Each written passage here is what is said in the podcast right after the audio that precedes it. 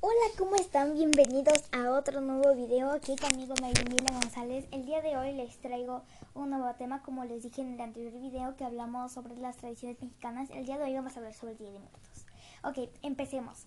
El Día de Muertos es una celebración tradicional mexicana que honra a los muertos. Tiene lugar los días 1 y 2 de noviembre y está vinculada a las celebraciones católicas de Día de los Fieles Difuntos y Todos los Santos. Acostumbramos a comer pan de muerto, calaveras de azúcar, mole, tamales, pozole, empanadas de calabaza, galletas de calavera y dulce de calabaza. ¿Qué representa el Día de los Muertos en México? En esta celebración de Día de Muertos, la muerte no representa una ausencia, sino una presencia viva. La muerte es un símbolo de la vida que se materializa en el altar ofrecido. El Día de Muertos se celebra en todo México, teniendo algunas variantes dependiendo de la región o el estado. ¿Qué tan digo, perdón, cómo se originó el Día de Muertos? Los orígenes de esta celebración son anteriores a la llegada de los españoles. Ellos tenían una concepción única del alma, algo que les impidió entender el que los indígenas atribuyeran a cada individuo varias entidades de ánimas y que cada uno tuviera un destino diferente. Ok, más o menos eh, es como un mini resumen de qué es el Día de Muertos. Si quieren saber, bueno, si no lo entiendo un poquito más, pueden ver la película que se llama El libro de la vida y la de Coco. Son muy buenas películas y la verdad, son mexicanas y sí, son, están muy padres porque te explican, bueno, eso de Día de Muertos. Muchos comparan Día de Muertos con Halloween y la verdad no. Dicen que son muy idénticos. La verdad son más o menos idénticos, pero en Halloween no se celebra la muerte como aquí. Eh, en Halloween es más como nada más como un día para disfrutar y que los niños salgan a pedir dulces. Allá en Estados Unidos no sé pues como no se celebra así como tan mexicano y no se celebra, o sea, no ponen ofrendas ni nada, solo celebran como salir a pedir dulces y disfrazarse. Eso es lo, eso es el Halloween.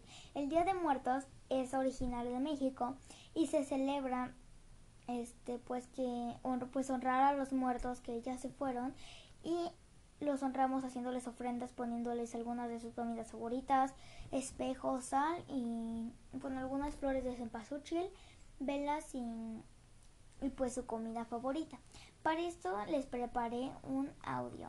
Podemos escucharlo, por favor. Okay.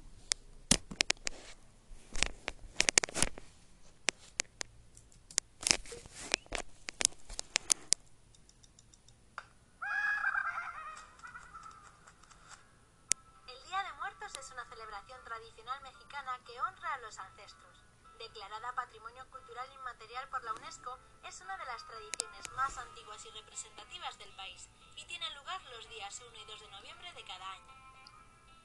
En estos días los vivos se encuentran con sus familiares y amigos fallecidos y los reciben con las mejores honras. Es una fiesta para celebrar la vida después de la muerte. Los orígenes del Día de Muertos son muy antiguos. Los pueblos prehispánicos de Mesoamérica ya lo celebraban con la llegada del cristianismo, los ritos ancestrales se fueron mezclando con la tradición católica de todos los santos, dando lugar al Día de Muertos tal como lo conocemos hoy. En la mitología azteca, Mictecacihualt es la reina del Mictlán, que es el nombre que recibe la religión de los muertos.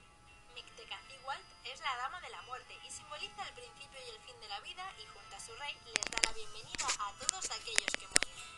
Antes de llegar a ella, los difuntos deben atravesar un largo y doloroso viaje por el camino de los muertos. Una vez que terminan su trayectoria, se encontrarán con los reyes del Mictlán, quienes les permitirán disfrutar del descanso eterno. Actualmente, la imagen de la Dama de la Muerte está relacionada con la Catrina, una figura creada por José Guadalupe Posada y bautizada por el muralista Diego Rivera.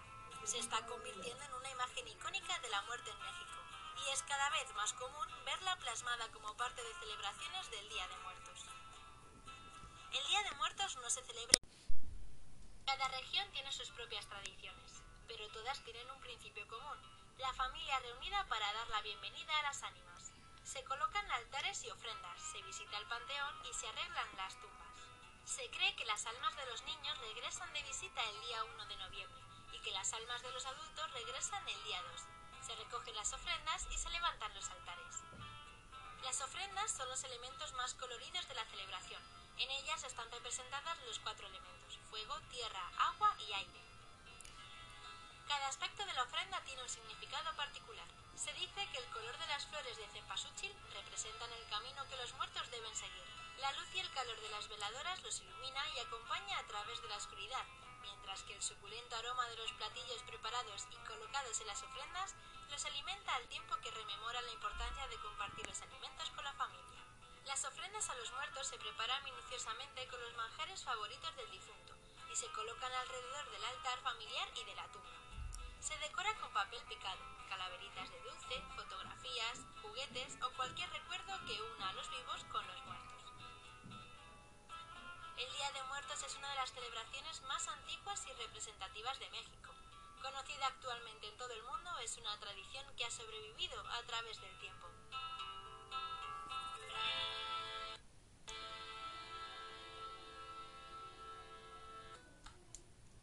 Ok, pues más o menos ahí les explicarán que, que es el Día de Muertos.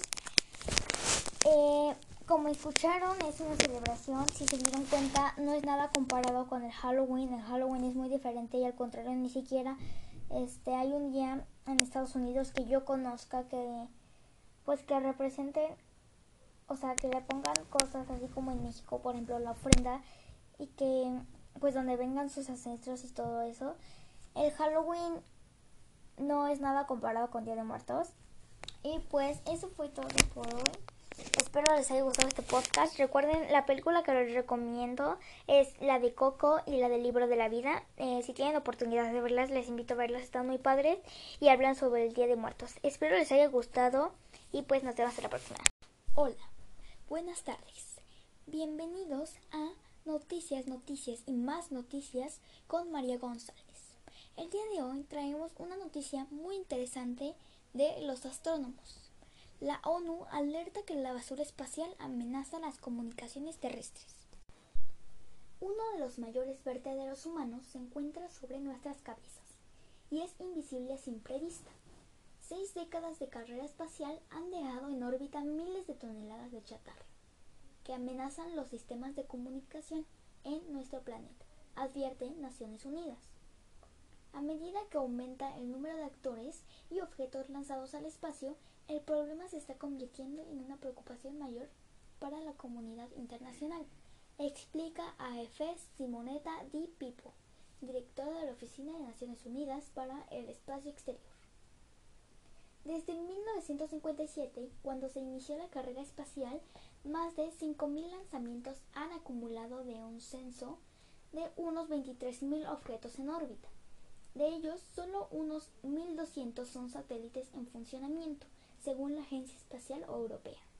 El resto carece de utilidad y es clasificado como basura espacial. Un problema enorme son los desechos surgidos de colisiones entre satélites o fuselajes de restos de cohetes y otros artefactos en órbita. Esto ha sido todo el reportaje del día de hoy. Espero te haya gustado. No olvides perderte ninguno de nuestros programas. Esto fue Noticias, Noticias y más noticias.